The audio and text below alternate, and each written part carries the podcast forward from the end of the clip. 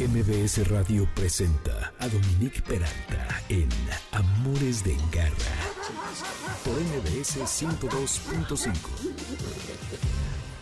¿Cómo están? ¿Cómo les pinta su sábado en esta eh, maravillosa tarde de sábado. Digo maravillosa porque la verdad no hace tanto calor, está templadón. Y pues estamos en pleno verano, como bien dice aquí Childish Gambino, con esto que se llama Feels Like Summer. Gran, gran agrupación. Y bueno, eh, la vibra de esta canción es perfecta para iniciar hoy, que es sábado 22 de julio. Vamos a tener un programa muy rico en el sentido de la riqueza del contenido que vamos a tener para que sepan acerca de sus gatos, de sus perros. Abordaremos temas importantes. Este, el primero, ya lo hemos abordado y es eh, relevante el volverlo a hacer porque justo eh, platicaba con la doctora Gabriela Cabañas que de las cosas que más le preguntan sus pacientes, bueno, no el gato en específico, ¿no? Pero el tutor, el humano, como ustedes le quieran decir, es cómo hacerle para que la ida al veterinario para un gato no sea traumática. Y si hay todo un protocolo que seguir, además de que tienen que saber, Garra Escuchas, que hay clínicas cat friendly, así como la oyen. Hay una certificación, ahorita nos va a platicar Gabriela Cabañas, y la verdad nos va a dar em, información muy valiosa, que son estos tips para una consulta exitosa con su gatito y que no sea traumática. Desde que lo meten en la transportadora para llevarlo en el coche hasta que llega al veterinario. Eh, ya lo hemos hablado en otra ocasión, pero creo que no está nada mal que lo recordemos y que lo retomemos. Y por otro lado, y esta pues no es un, tema muy agradable, pero también es muy necesario. Eh, hace unas semanas pusimos en Twitter eh, todas las instancias a donde uno puede reportar el maltrato animal. Eh, pero hoy vamos a hablar con Salvador Guerrero, que es el presidente del Consejo Ciudadano, quien ya ha venido, me parece, en dos ocasiones, para que nos cuente cómo a través del Consejo Ciudadano podemos reportar el maltrato animal. Hay muchas instancias, depende si es el Estado de México, depende si es la Ciudad de México, y Salvador nos va a platicar acerca de, de esta herramienta que tenemos los ciudadanos y que muchos, la verdad, no saben y es muy importante. Y pues así es como iniciamos yo soy Dominique Peralta. Bienvenidos a Amores de Garra. Estamos en el 102.5 FM MBS Radio. Y le quiero extender un abrazo muy especial a Víctor Luna, nuestro comandante en los controles porque el martes perdió a su madre y pues no hay situación más triste y fuerte que, eso eh, para cualquiera de nosotros. Y pues aquí está al pie del cañón como todo un profesional que es. Y pues gracias, mi querido Víctor, te abrazamos. Ahí está Moisés, dándole físicamente un apapacho, eso, muy bonito. Y bueno, nuestro teléfono es el 5166-1025, el WhatsApp el 552-213-1357, mi red personal en Twitter, Dominique Peralt, la de Amores de Garra es Amores Garra, y en Instagram y Facebook es Amores de Garra. Ya saben, cuando uno se equivoca y ya no sabe cómo cancelar la cuenta que hizo, pero bueno, así las cosas. El lunes estará el podcast, a lo mejor algunos de ustedes ya lo están escuchando en esa modalidad, en mbsnoticias.com les mandamos un abrazo y en el resto de las plataformas, Spotify, iHeartRadio, Amazon, Apple, etcétera, lo van a encontrar. Les em, repito el teléfono de la cabina porque tenemos unos regalos y es importante que lo anoten porque aquí anda Moy y él va a estar al pie del cañón en el 51 66 1025 y aquí si ustedes marcan van a poder obtener un pase doble para Lagunilla Mi Barrio con Laura León y un gran elenco. Para el sábado 29 de julio a las 7 en el Centro Cultural Teatro 2 un pase doble para la banda mexicana de rock La Castañeda el 5 de agosto a las 21 horas en La Maraca. Dos pases dobles para el tributo a Coda y el rock en español por Saba Drago, la voz de Coda, para el 19 de agosto a las 21 horas también en La Maraca. Y dos pases dobles, ya saben, para Cinépolis, para que puedan experimentar al cine con todo y sus palomitas y una super pantalla para que eh, puedan ustedes estar viendo una película sin interrupciones. Cuidados de garra Les decía de la importancia de saber cómo no ah, llevar a nuestro gato al veterinario, a una revisión preventiva, a un chequeo como ustedes lo quieran ver, y que desde que lo subimos al coche sea una experiencia traumática. Y para hablar eh, de esto, está conmigo el día de hoy la doctora Gabriela Cabañas, quien tiene un posgrado en medicina felina auspiciado por la Universidad Católica de Salta, Argentina, en 2017 en Clínica Veterinaria Exclusiva para Gatos con Manejo Cat Friendly, Animal Land, Puebla, desde 2018, diplomado en Medicina Felina by Vet School, avalado por el Conservet 2022, miembro activo del AMEGA, Asociación Mexicana de Medicina de Gatos, e invitada en los programas de radio La Perrada y Mascoteando por el Bienestar Animal 2021 y 2022 y ahora aquí en Amores de Garra. Gabriela, me da muchísimo gusto darte la bienvenida. Qué padre que, puedas venirnos a hablar de esto porque eh, creo que sí es muy importante. Teníamos que ser uno de perros también, pero ahí es como un poquito más fácil. Y entonces, a ver, cuéntanos, porque me decías que de ahora sí que desde que subimos al gatito al coche lo metemos a la transportadora, todo tiene que fluir. ¿Cómo le hacemos? Dominique, pues un gusto saludarte, muchísimas gracias por la invitación y sobre todo, eh, pues te felicito por escoger temas tan puntuales que son básicos para que podamos nosotros como tutores de gatos saber con qué herramientas contamos para poder hacer una consulta fácil, sencilla, rápida y sin estrés para el gato y para el tutor. Buenísimo. Entonces todo inicia con acostumbrarlo a la transportadora y no que mañana lo llevo al veterinario y de entrada ya quiero que se meta como si fuera su lugar seguro y feliz, ¿no? Es correcto. Okay. Eso es un punto súper importante en la transportadora. Bueno, sabemos que a nuestro gatito le toca una vacuna o simplemente he notado algo raro, lo quiero llevar a revisión o ya le toca la desparasitación. Entonces resulta que justamente cuando vamos a meter al gato a la transportadora, el gato dice, no, espérate, mm. porque yo relaciono perfectamente que cada que me metes ahí, me inyectan, me estreso, me duele, voy a lugares en donde huele a perros, eh, me subes al carro que me choca. Entonces, obviamente el gato va a presentar una conducta de rechazo total cada que lo quieres meter a la transportadora si solamente la usamos cuando lo tenemos que sacar para una consulta médica. Entonces, el primer paso muy importante es ese, acostumbrarlos a que la transportadora es amigable, que podemos dejarla en un sitio de la casa y no guardarla en el closet y sacarla únicamente cuando el gato tiene que viajar. Puede estar en la casa, se le puede poner una cobijita afelpada, le podemos poner también ahí dentro comida, comida húmeda, por ejemplo, que a los gatos o a la gran mayoría de los gatos les encanta. Y de esa manera entonces el gato va a decir, bueno, este es eh, pues un producto que está en la casa, que me produce placer, que cada que entra no pasa nada tan malo. Entonces, el primer punto es eso, tener la transportadora afuera para que el gato no la relacione con estrés y con miedo cada que la vea. Entonces, por ahí podemos empezar como un punto muy, muy importante.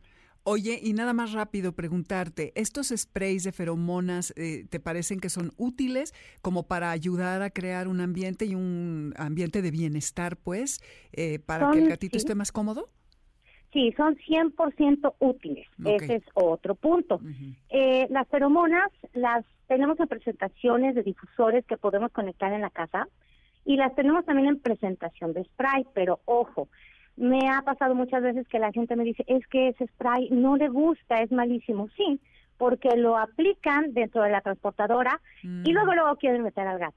O hay gente que lo aplica directamente en el gato y estos sprays son sumamente efectivos, científicamente comprobados, pero se deben de aplicar 15 a 30 minutos antes de introducir al gato en la transportadora y aparte los debemos acostumbrar a este tipo de productos previamente. Por ejemplo, aplicando esos sprays en las cobijitas cuando haya factores de estrés como por ejemplo la lluvia, los truenos, los juegos artificiales y desde ahí el gato va a empezar a sentir, ah, las feromonas sí me gustan, están en mi cobijita, me dan confort y de esa manera entonces ellos ya no se van a enfrentar a algo desconocido, aunque las feromonas aún usadas por primera vez siempre son exitosas y la verdad es que están científicamente comprobado sus eh, beneficios.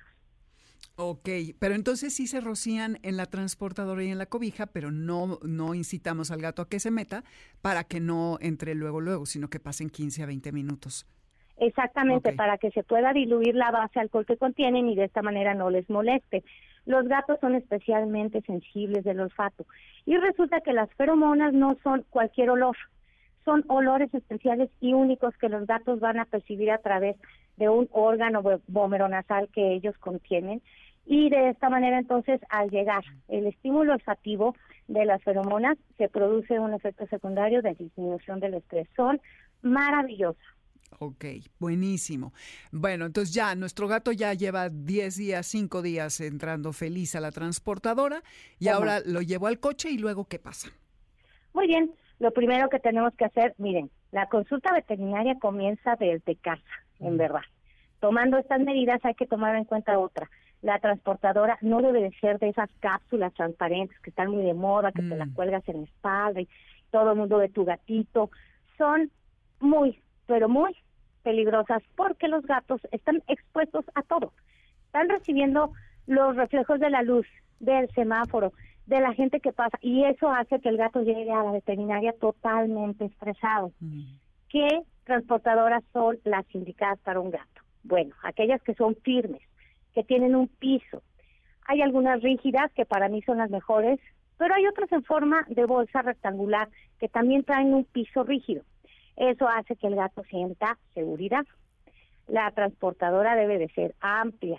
Yo recomiendo las que son de medidas aproximadas de 50 centímetros de largo por 30 centímetros de alto. ¿Por qué? Porque el gato no va todo apachurrado.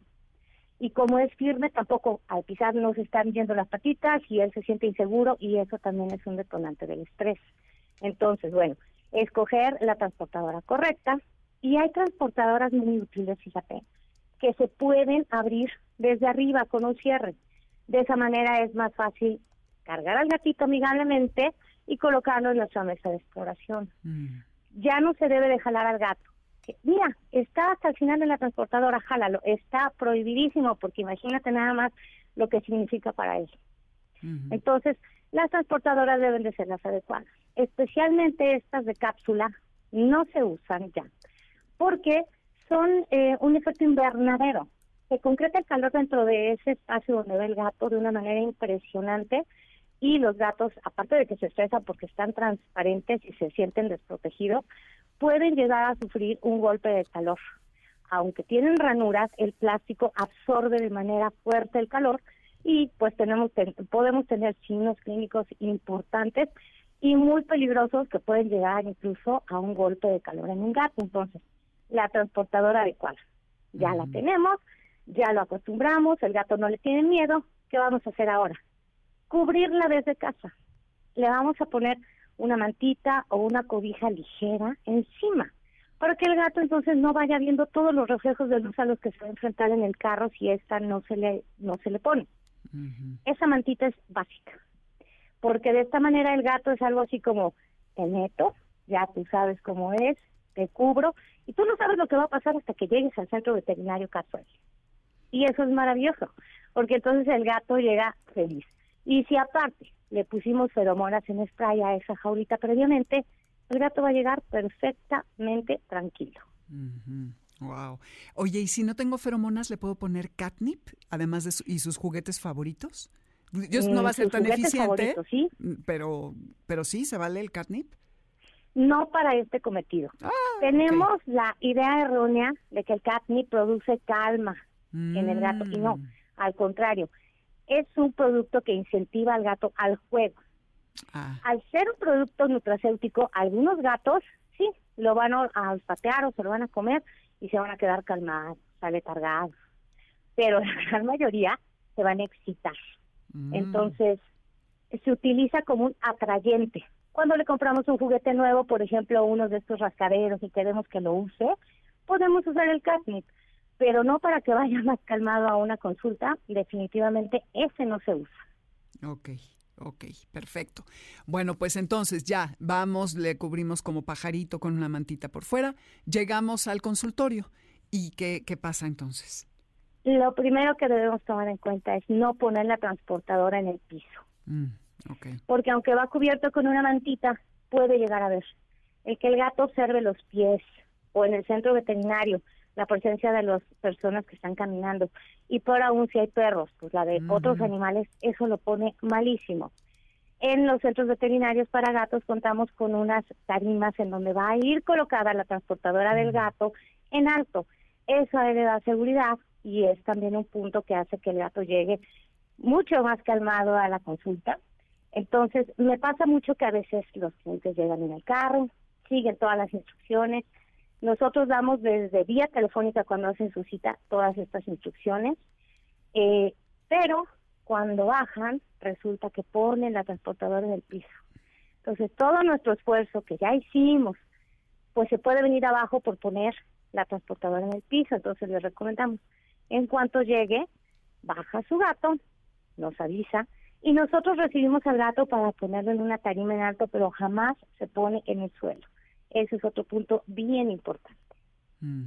Ok, perfecto. Y entonces, eh, estas clínicas que son amigables para los gatos, ¿qué características tienen, además de, por ejemplo, esta, el recibidor en donde dices que tienen las tarimas para poner la transportadora en alto? ¿Qué las va a diferenciar de una clínica veterinaria ordinaria que no está diseñada para ser amigable?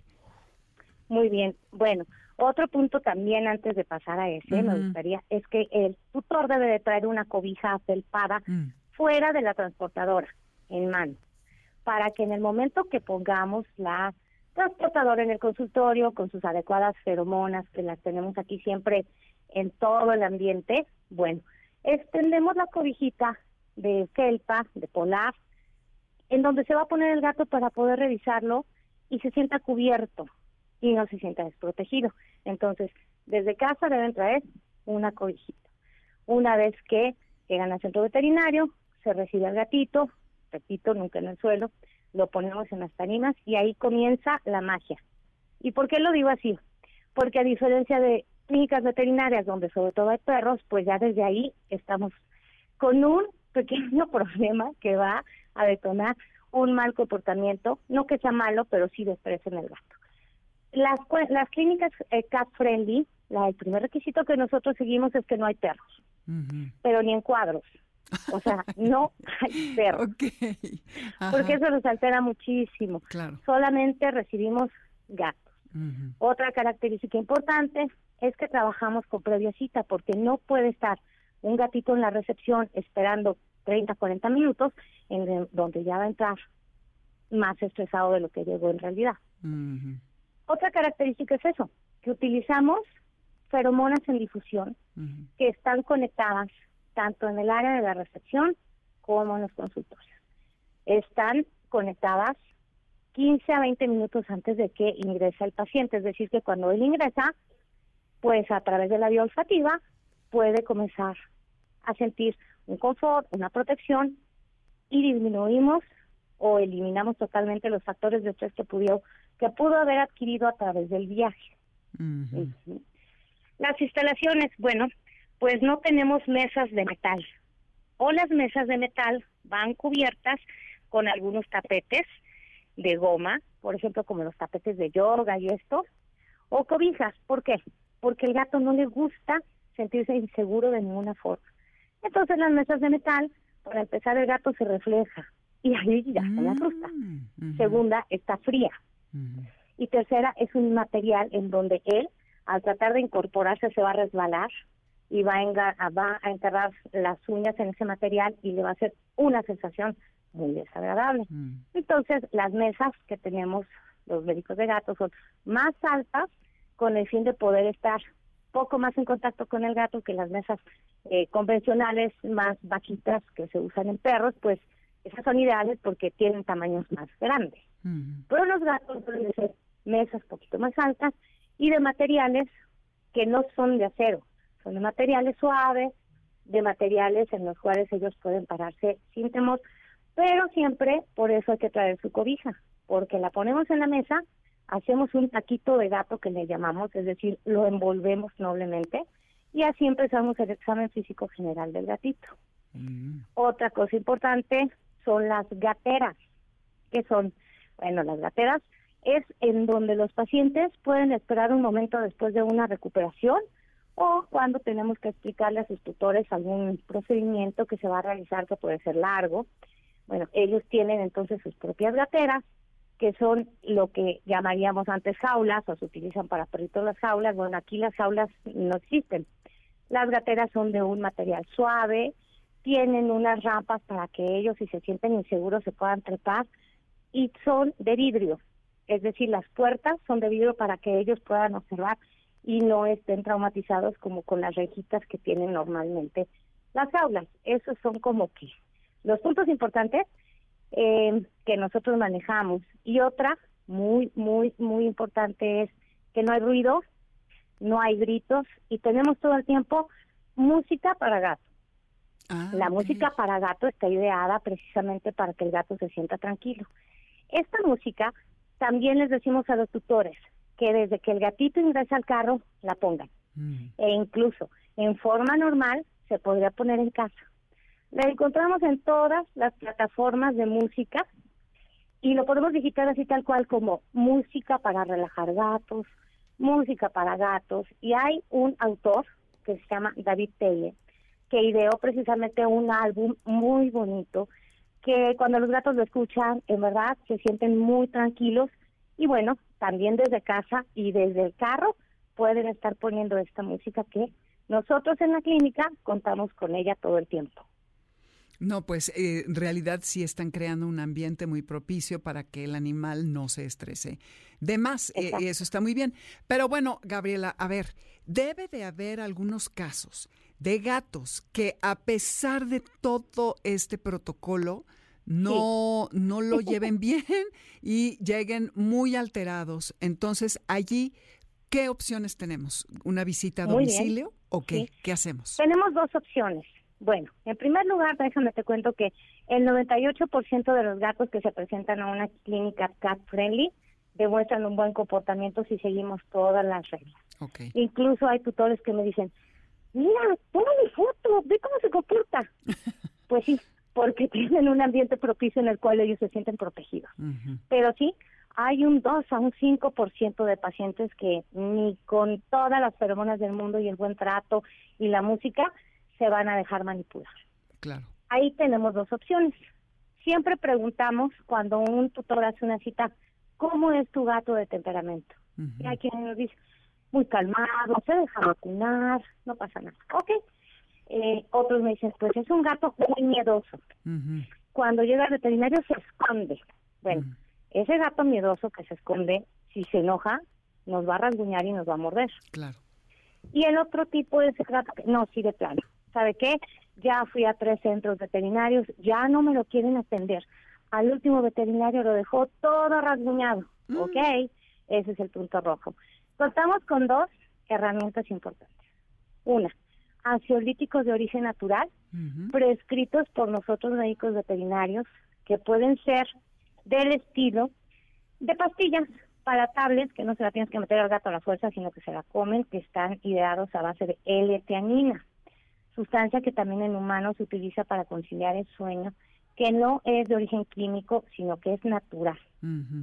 Contamos con CBD, pero CBD verdadero, eh, con permiso, que contiene una fórmula que dice tantos gramos en tantas gotas, no los artesanales. Esos en gatos y en perros no debemos usarlos. Y contamos también con otro nutracéutico natural, que son algunos preparados en forma de tabletas también palatables que contienen una mezcla de sustancias que tienen propiedades calmantes. Entonces, eso los podemos usar. Sin embargo, si me dicen, o yo ya conozco al gato y digo, híjole, sí, es, es el gato que desde que entra no lo podemos tocar, ahí sí ya nos vamos a la segunda herramienta o segundo paso. Los ansiolíticos de origen químico. Nosotros utilizamos algunas eh, pastillas que son muy, muy útiles y que se utilizan solo para eso. Bueno, para otras cosas también como la analgesia, pero nosotros las utilizamos para el manejo del gato agresivo a la hora de la consulta. Esas pastillitas nosotros se las damos al tutor, sabiendo cuánto pesa el gato o su peso aproximado si es que la primera vez que viene. Es una dosis base y se les da para que en casa la administren dos horas antes. ese tipo de medicamentos no influyen con las pruebas de sangre, con los resultados de las mm. pruebas de sangre y tampoco los adormecen en exceso, simplemente los relajan. Los relajan. Pues es y esas Son, las cosas que usamos. Y en el último de los casos, ese gato que ni con nutracéuticos naturales y tampoco con ansiolíticos químicos, eh, pues simplemente no se deja.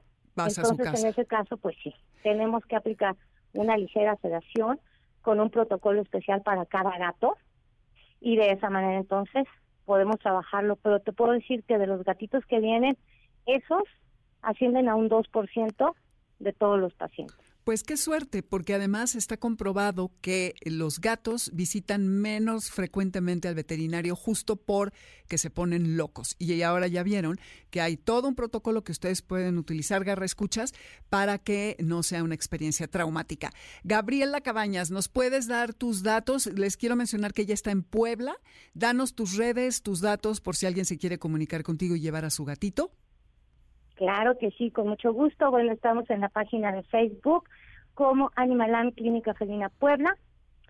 Estamos en Instagram como animal.land21. Y tenemos también el teléfono de WhatsApp 2224 810826 a través de las cuales pueden hacer una cita o pueden también compartirnos algunos algunas experiencias que han tenido con sus gatos y si nosotros podemos asesorar e intensificar las herramientas para que puedan llevar a su gatito al veterinario sin estrés, pues estamos a la orden con muchísimo gusto. Buenísimo, muchas gracias Gaby. Ven pronto y seguimos hablando de gatos. Nos vamos rápidamente a un corte, Garra Escuchas. Estamos en Amores de Garra. Este es el 102.5 FM. Lo que escuchamos es Bonobo con la canción Tides y eh, vamos a regresar para hablar acerca del Consejo Ciudadano y cómo reportar el maltrato animal a través de ellos, porque es muy eficiente. Ya hemos hablado con Salvador, su presidente, y volvemos. Así que váyanse por una botanita o bájense rápido al mandado que están haciendo, que tenemos todavía mucho que contarles. Volvemos. Amores de garra para los que amamos a los perros y a los gatos. En un momento regresamos aquí en MBS 102.5.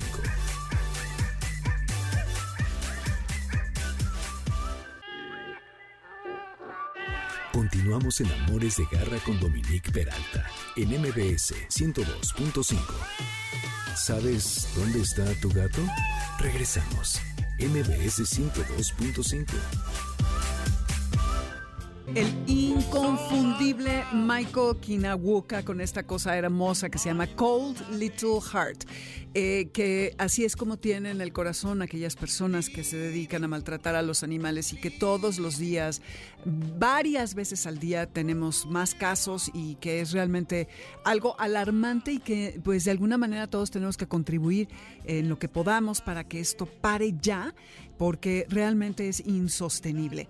No sé si vieron un video ayer de un señor que le disparó a un perrito porque eh, quiso defender a su amo y, pues nada, traía una pistola y dale. Entonces, bueno, y como esto hay muchísimos casos, hace unas semanas hablamos de algunos y, pues bueno, estamos de vuelta en Amores de Garra, qué bueno que están con nosotros. Eh, esta canción, no sé si vieron la serie en HBO que se llama Big Little Lies, eh, creo que, no sé si la hicieron expresa para la serie, pero ahí es donde yo la escuché por primera vez. Estamos en Amores de Garra en el 102.5 FM. Soy Dominique Peralta, en Spotify encuentran la lista con la música, van a mi nombre y ahí van a encontrar la de Amores de Garra. Les repito, el teléfono en cabina 5166125. Creo que ahora no quieren ir a ningún lado, ¿eh? Garra, ¿escuchas? Porque Moisés está muy triste, no ha contestado creo que ni una llamada y les tenemos estos premios que les decíamos. Espérenme porque ya quité aquí el, el texto. Bueno, el que es obligado es eh, aquel de los boletos para el cine, para Cinépolis. Tenemos dos pases dobles para Cinépolis, un pase para Lagunilla Mi Barrio para el 29 de julio, uno para La Castañeda para el 5 de agosto y dos dobles para el tributo a Coda y el rock en español por Saba Drago, la voz de Coda, el 19 de agosto. Entonces, pues ya saben, aquí estamos, 5166125, redes Dominique Peralta, Amores Garra en Twitter, Instagram y Facebook, es eh, Amores de Garra. Estamos en línea o en la aplicación de MBS, mbsnoticias.com, en donde el lunes va a estar el podcast, como después de las 11 de la mañana, y también en Apple, Spotify, Amazon, iHeartRadio, etcétera. Radar de Garra. Sí es muy eh, alarmante y sobre todo estruja el alma y el corazón porque los animales son seres indefensos que confían en nosotros y cada día vemos, no sé si es porque las redes nos permiten tener acceso a cosas que no veíamos antes, pero no sirven nada más para proyectar casos de gatos eh, simpáticos y perritos héroes y todo esto, sino para el maltrato animal. Y para hablar de una herramienta que tenemos a nuestro alcance, todos los que estamos en la Ciudad de México, eh, está Salvador Guerrero, quien es presidente del Consejo Ciudadano para la Seguridad y Justicia de la Ciudad de México, es abogado y comunicólogo por la UNAM, maestro de comunicación por la Ibero, doctor en teoría política por la Universidad de Essex, Inglaterra, y realizó una estancia postdoctoral en Harvard es articulista en diversos medios de comunicación y antes estuvo en la Secretaría de Seguridad Pública del entonces Distrito Federal, director general de proyectos de investigación de la Secretaría de Seguridad Pública Federal y vocero federal del nuevo sistema de justicia penal en Morelos. También fue comisionado ciudadano en transparencia en el Instituto de Transparencia y Rendición de Cuentas en la Ciudad de México y profesor investigador del TEC de Monterrey, quien además ha estado aquí con nosotros en otras ocasiones. Salvador Guerrero, qué gusto tenerte nuevamente en Amores de Garra. Gracias por venir y pues bueno, platícanos acerca de qué ofrece el Consejo Ciudadano para eh, la denuncia del maltrato animal. Dominique, pues muchas gracias. Primero que nada, felicitarte por tu trabajo y a MBS que tiene a través tuyo una voz abierta, sensible, sistemática, que está pues diciéndonos las cosas que están ocurriendo respecto de un tema central de la agenda contemporánea y no solamente de la identidad de las personas en sus casas, sino de la agenda pública. Quiero decirles a todas y a todos que en el Consejo Ciudadano pues tenemos una línea de atención y un programa específico que se llama Compa Animal, donde hemos recibido no solo de la capital del país, sino de toda la nación, 28.921 reportes por maltrato animal. En Compa Animal, que es nuestro programa de atención, nosotros atendemos esos reportes que nos indican que hay abandono y maltrato animal.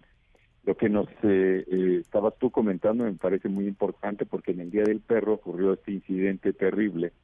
Esta persona que intentó saltar a otra, a un señor que tenía sus pues a sus perritos y resulta que el señor se enoja porque no se deja saltar, el otro va por una pistola y le dispara tres balazos a su pues a su perrito pues a su perrito. Entonces, es algo que es muy importante, que por cierto lo recogen bien, me parece, la prensa convencional y también las redes sociales. Creo que sí es algo central en la agenda contemporánea, más allá de lo que a veces se tiende a pensar convencionalmente, que los animales de compañía no son tan importantes como los seres humanos, es una discusión de los años 90 y de la primera década de este siglo.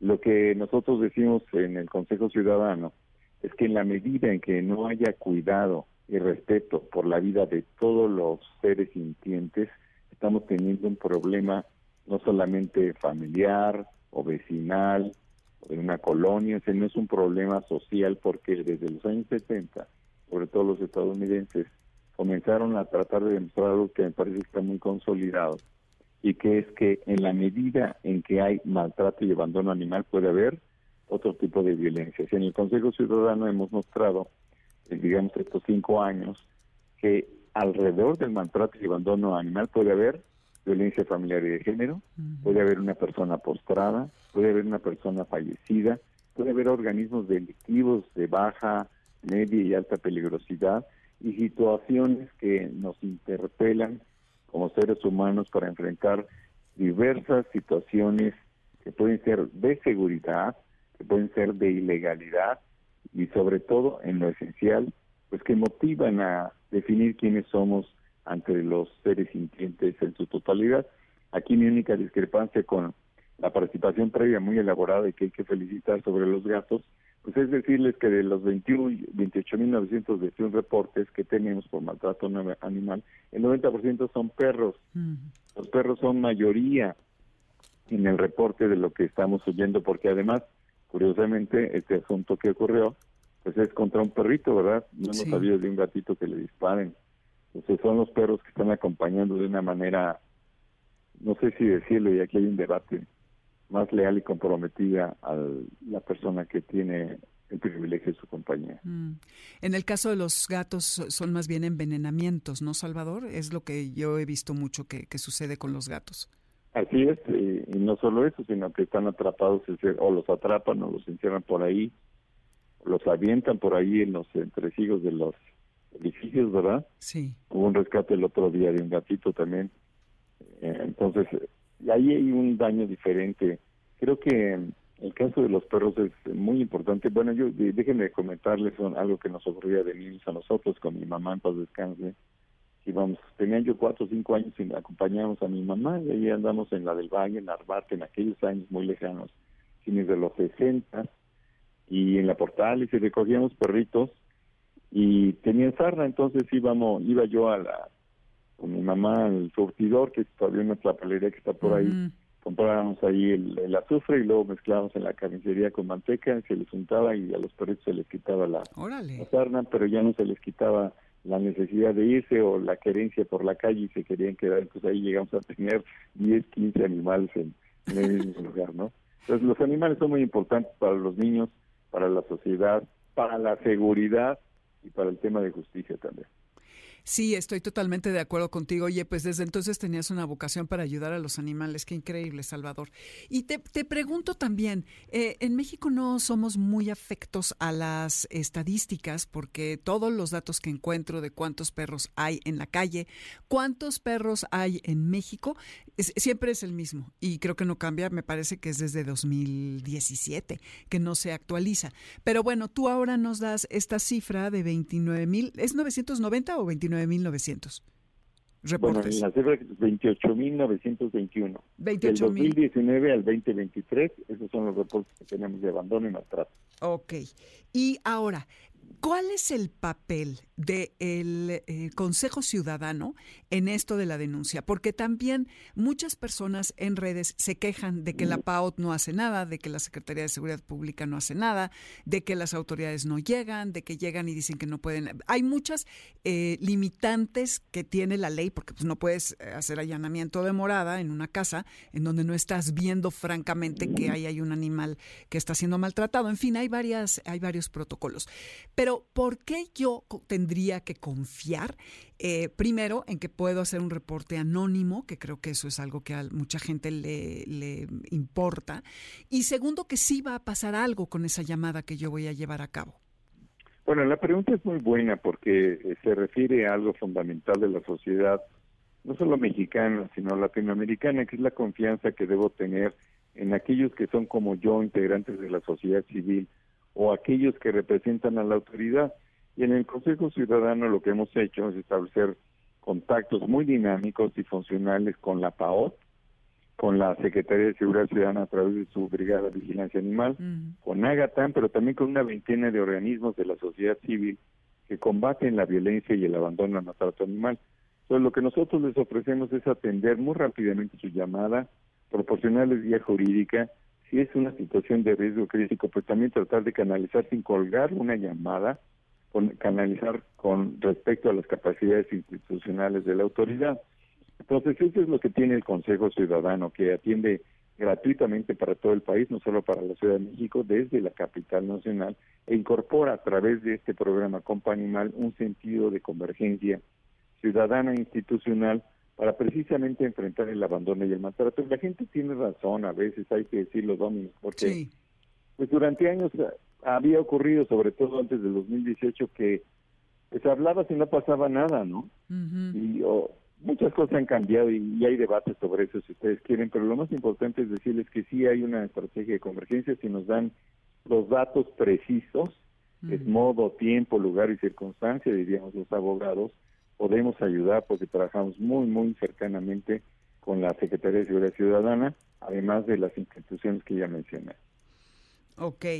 Em, ahora, otra cosa muy importante que dices es que el Consejo Ciudadano no solamente atiende a la Ciudad de México, pese que está basado en, esta ciudad, sino que recibe reportes de toda la República. Me imagino que esta convergencia que tienes es con eh, entidades del gobierno que están en las distintas localidades para que ellos sean los que vayan y actúen sobre estas denuncias. Sí, aquí vamos a plantear algo más, más duro. Estamos hablando también de cuando hay abandono y maltrato animal de jaurías, de perros que son entrenados para agredir, mm. de perros que son dejados en abandono en, pues voy a decirlo así, en una residencia por allá, pues, puede ser Puerta de Hierro en Zapopan, puede ser un lugarcito por acá en, Gustavo Amadero, puede ser cualquier sitio. Y hay algo que lo relacione con también con pues una situación crítica distinta solamente del tema del maltrato animal es algo más grave de lo que estamos hablando y ahí tenemos una red de interacción con otras autoridades. Pero regreso a la Ciudad de México porque desde aquí también nos enteramos y trabajamos en la medida que se puede con ellos, pues con autoridades de las principales entidades que reciben reportes, menciono algunas, el Estado de México, mm. Jalisco, Tlaxcala, Puebla, Hidalgo, en el caso de Veracruz, Nuevo León y también sí por supuesto, Guanajuato y Zacatecas, algunas entidades que están reflejando. Y aquí hay una hipótesis que les comparto.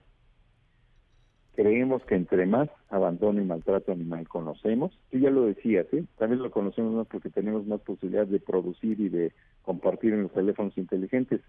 Pero ¿qué tal si también tenemos más posibilidad de conocerlos porque además hay un desajuste en la seguridad en algunos lugares?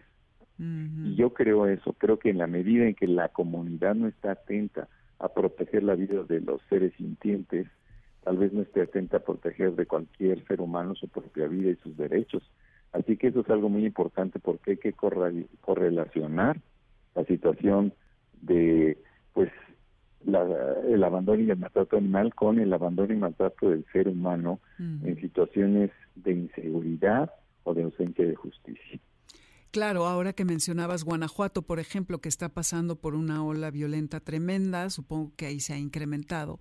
Eh, Zacatecas. Zacatecas también, sí, sí, porque como bien mencionabas hace un momento, esto es, o sea, el animal es el primer paso, porque luego escala a los más vulnerables de la casa, alguien que está postrado, a un niño, a un adulto mayor, a la mujer de la casa, y bueno, ya de ahí se siguen eh, en todos los eh, niveles de, de la sociedad.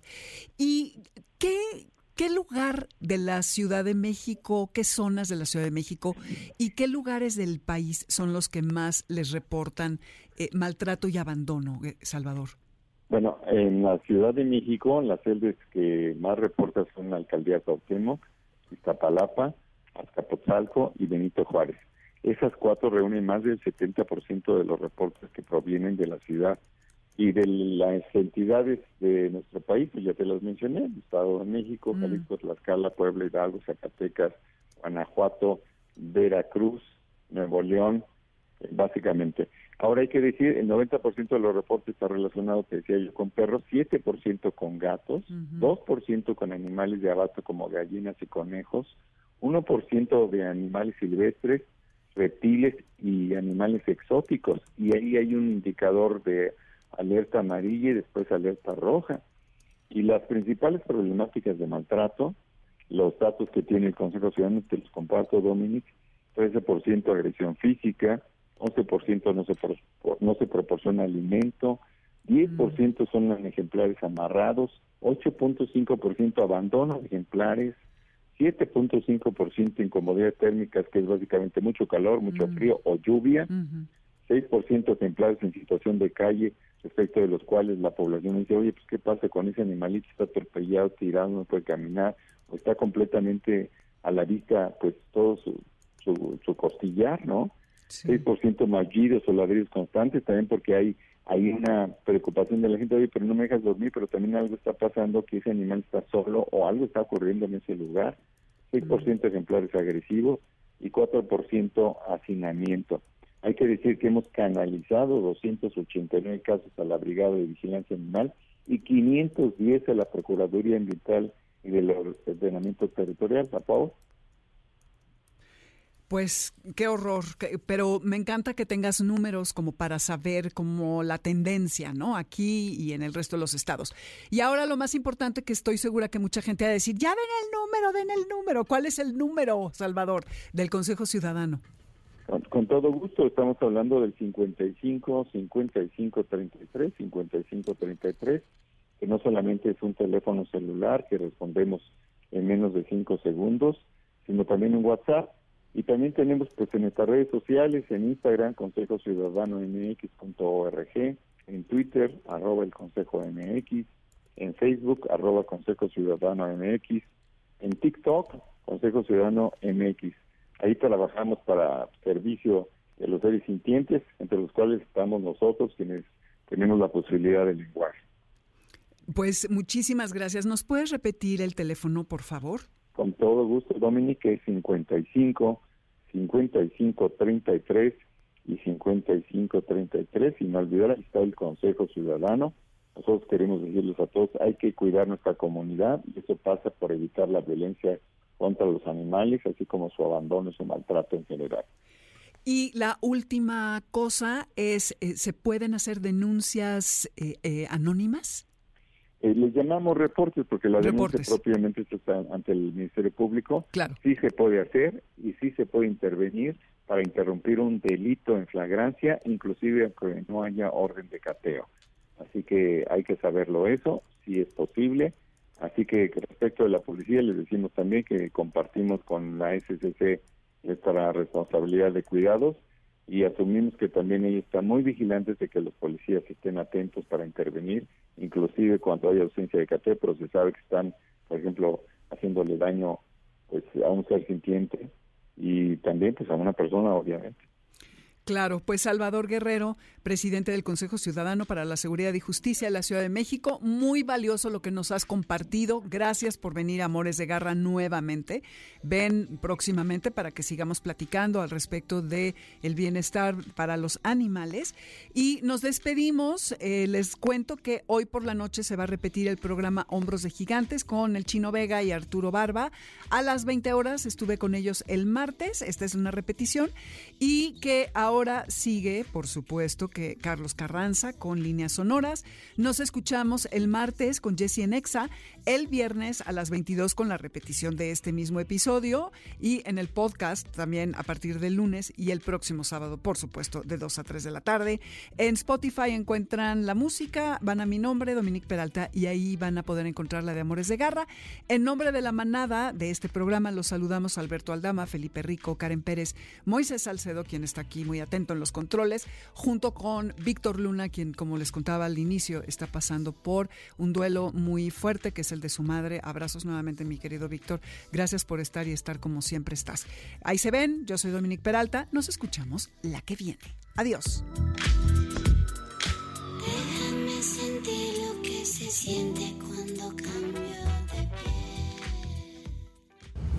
pie. MBS Radio presentó Amores de Garra con Dominique Peralta. Te esperamos el siguiente sábado a las 2 de la tarde por MBS 102.5.